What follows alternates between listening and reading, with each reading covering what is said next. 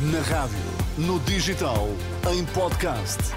Música para sentir, informação para decidir.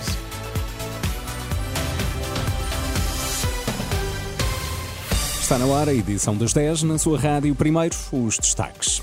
Três em cada quatro das ligações de comboio que estavam previstas por hoje foram canceladas devido à greve na infraestruturas de Portugal. Também no setor privado, os tempos de espera nos hospitais estão a aumentar.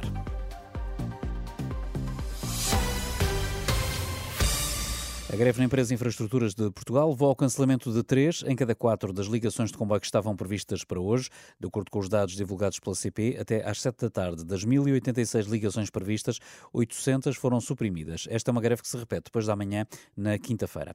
Depois das urgências, também os cuidados intensivos começam a ficar lotados. O Hospital de Évora alerta que todas as oito camas na UCI estão ocupadas, principalmente devido a doenças respiratórias. Mais a norte, no Hospital de Abrantes, também já foi atingido o limite de internamentos em cuidados intensivos e 10 das 12 camas estão ocupadas com doentes com gripe A.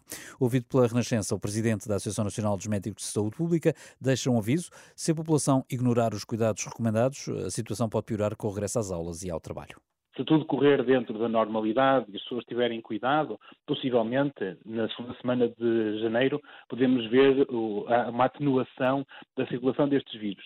Se de facto as pessoas mantiverem os seus hábitos como se estivéssemos em 2019 e não tiverem o, cuidado de usar máscara se estiverem doentes, depois nós vamos ter com certeza um aumento de, de uma, uma duração maior ou um pico mais atrasado no, no caso, nos casos de, de, de, infecções respiratórias durante o mês de janeiro. Quando há maior mobilidade das pessoas e o regresso à, à normalidade das suas atividades, que possa haver mais propagação de doenças infecciosas, nomeadamente as respiratórias, pela proximidade que as pessoas acabam por assumir umas com as outras. O presidente da Associação Nacional dos Médicos de Saúde Pública, Gustavo Tato Borges, ouvido pelo jornalista Alexandre Abrantes Neves. Mas não é só no SNS, embora menos grave a situação, os tempos de espera nos hospitais privados na região de Lisboa variam entre as 3 e as 4 horas. Segundo dados divulgados pela agência Luz, o Hospital da Luz eh, estará já a enviar uma mensagem aos utentes para ligarem antes de se deslocarem às urgências, uma vez que o tempo de espera é nesta altura de 4 horas. Nos Lusíadas, o tempo de espera para doentes pouco urgentes era esta tarde de mais de 4 horas também. O Sindicato dos Pilotos da Aviação Civil exige um apuramento de responsabilidades eh, pela situação dos helicópteros de emergência. O sindicato acusa a Avincis, empresa que gera os helicópteros do INEM, eh, de estar a punir os pilotos e a população. Tiago Faria Lopes, presidente do SPAC, teme que doentes críticos tenham a segurança em risco. Os portugueses pagam os seus impostos, querem ver salvaguardada a sua segurança quando necessário e é claramente uma, uma, é precisamente o contrário do que está a acontecer. Não tem a segurança assegurada e apaga esse serviço. A Vicis, neste caso, cobra é, o serviço e não oferece o serviço uh, que se bem pretende para a população portuguesa. E isto deixa-nos eh, muito preocupados a nível de segurança a nível nacional. Tiago Faria Lopes do SPAC, em declarações ao jornalista Vasco Bertrand Franco, o Sindicato dos Pilotos da Aviação Civil exige um apuramento de responsabilidades pela situação dos helicópteros de emergência, problemas contratuais e impede o funcionamento de dois dos quatro helicópteros do INEM durante o período da noite. A marcar esta terça-feira a colisão de dois aviões no Japão, o Airbus A350 da Japan Airlines chocou na altura da aterragem com um aparelho da Guarda Costeira Nipónica. Os dois aviões eh, ficaram em chamas, acabaram eh, por morrer cinco dos seis tripulantes da aeronave da Guarda Costeira, mas todos os 379 ocupantes do avião da Japan Airlines foram retirados em segurança. É um desfecho para o qual eh, a tradicional disciplina nipónica pode ter contribuído. No entanto, também em Portugal seria possível.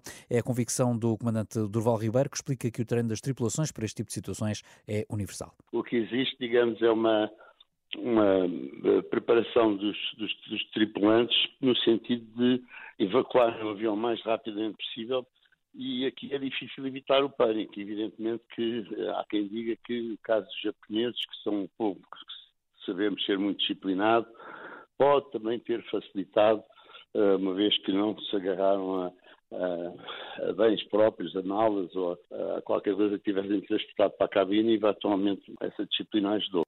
Durval Ribeiro, ex-piloto da TAP, ouvido pelo jornalista Diogo Camilo. Ainda no Japão subiu para 55 o número de vítimas mortais do sismo que atingiu ontem o país, no primeiro dia do ano. O terremoto atingiu os 7.6 na escala de Richter. Nas últimas horas eh, continuaram a registrar-se réplicas. As operações de socorro prosseguem na tentativa de encontrar sobreviventes. Ainda lá por fora, o primeiro-ministro libanês diz que o ataque em Beirute foi um crime israelita para arrastar o Líbano para a guerra. Najib Mikati referia-se ao ataque que matou o número 2 do Hamas nos subúrbios de Beirute, onde Saleh al-Aruri estava exilado há vários anos.